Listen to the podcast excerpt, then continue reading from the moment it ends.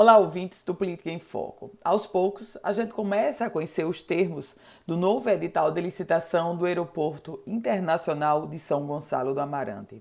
O aeroporto, que teve a primeira licitação lá em 2014, foi quando o consórcio Inframérica ganhou. E de lá para cá, o consórcio Inframérica já acumulou um prejuízo naquele terminal, no terminal de São Gonçalo do Amarante, de quase um bilhão de reais. E nesse contexto, entregou ou anunciou a entrega, o rompimento da concessão para o governo federal.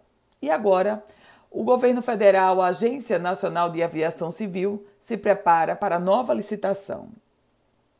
E olhem só os números que chegam. O lance mínimo do Aeroporto Internacional de São Gonçalo do Amarante vai ser de 230 milhões de reais.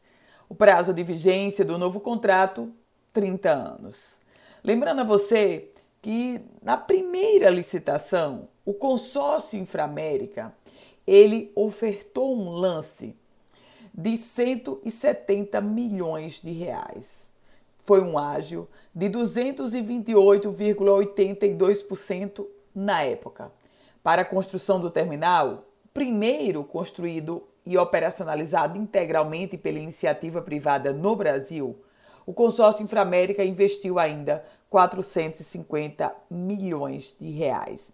Desse valor, quase 330 milhões foram do BNDES. E agora, o consórcio Inframérica devolve o terminal para o governo federal. Acumulou prejuízo com esse terminal e a curiosidade, em meio ao momento de construção desse edital, é saber todos os termos que ele trará. Até porque os termos adotados no edital do consórcio Inframérica mostraram que causaram prejuízo. E nenhuma empresa, naturalmente, vem para ter prejuízo. Aguardemos.